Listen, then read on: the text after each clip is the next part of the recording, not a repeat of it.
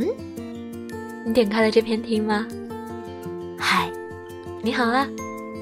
让我猜猜看，你点开这篇听的原因，也许大概差不多，可能有一部分是因为有一家的小朋友在想我啊。是谁家的小朋友啊？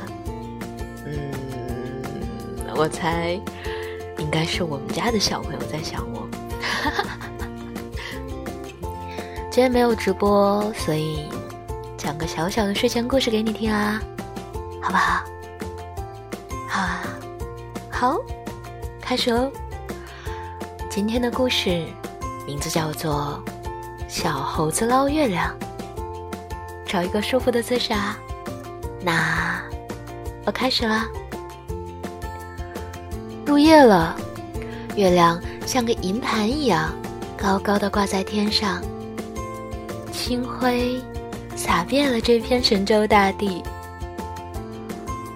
猴子蹲在河边，伸出小手来捞水里的月亮，可它刚刚触碰到水面，月亮就碎成了一片。小猴子好苦恼啊，双手托着腮，非常非常认真的想：到底怎样才能把月亮捞上来呢？这时候，松鼠在猴子身边拍了拍它，说：“哎，猴子，你在干嘛？”猴子说：“我要捞月亮啊。”松鼠想了想。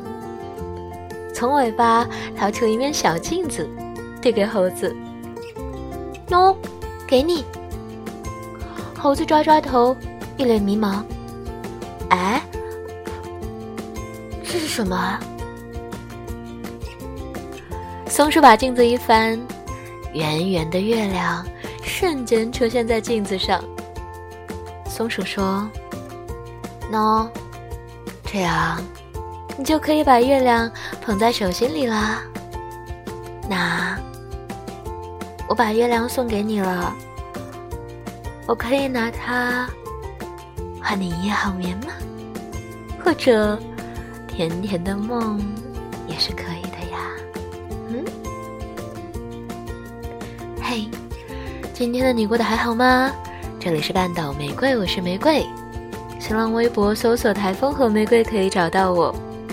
如果想要收听更多我的声音，可以关注微信公众号 FM 三零三九九六半岛玫瑰，可以找到我哦。